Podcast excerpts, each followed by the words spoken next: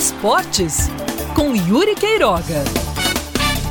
Saldo positivo na segunda rodada da Copa do Nordeste para os times paraibanos, especialmente para o 13, que venceu o Altos, mesmo sem apresentar aquele futebol classudo, de boa técnica, de boa, de boa qualidade, mas que mostrou muita entrega, muita raça, disposição do primeiro ao último minuto. Um time que jogou com muito sangue no olho e que fez por merecer a vitória e a entrada na zona de classificação para as quartas de final. Tudo bem que é a segunda rodada, mas o início da Copa do Nordeste para o 13, para o que se desenhou na pré-temporada, para as expectativas que o clube desenhou com as atuações nos amistosos, é um, é um início bem animador. E um início que dá muito, muito fôlego também a Marcelinho Paraíba, que está nos seus primeiros passos como treinador e que parece já ter a sua primeira marca de trazer para os jogadores a entrega e a dedicação, o espírito de volúpia, de dedicação a todo instante que ele tem ou teve na sua grande carreira enquanto jogador do outro lado da moeda dentro do campo. O Botafogo quase ganhou do Bahia. Terminou cedendo o um empate ali no início dos acréscimos.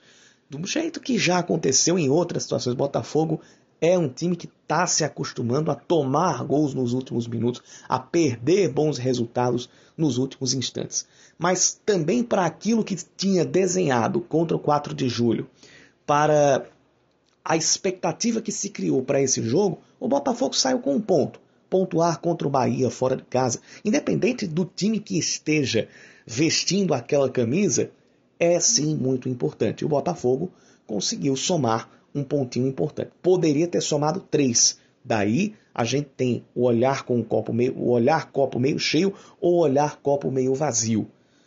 Eu adoto o copo meio vazio para a perspectiva do resultado porque o Botafogo poderia estar numa situação melhor na tabela e esteve vencendo o jogo durante boa parte do seu tempo.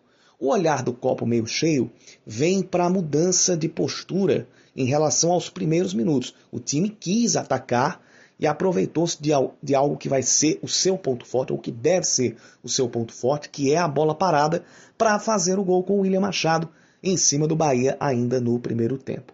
Não gostei da equipe ter ficado um pouco mais recuada. Poderia uh, criar mais condições até de ampliar o placar e não chamar tanto o adversário para o seu campo, que foi o que aconteceu e fez com que o Bahia, depois de martelar um pouco, chegasse ao gol de empate.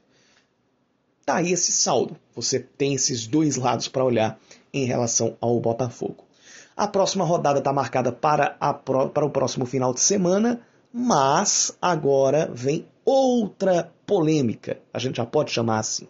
Porque a CBF deve definir, e isso pode ser até hoje mesmo, se vai continuar com a Copa do Brasil e a Copa do Nordeste, além dos campeonatos estaduais.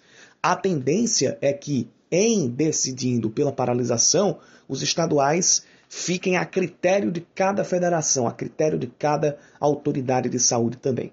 Mas diferente do ano passado, a maior parte das federações e de clubes está se posicionando contra uma paralisação.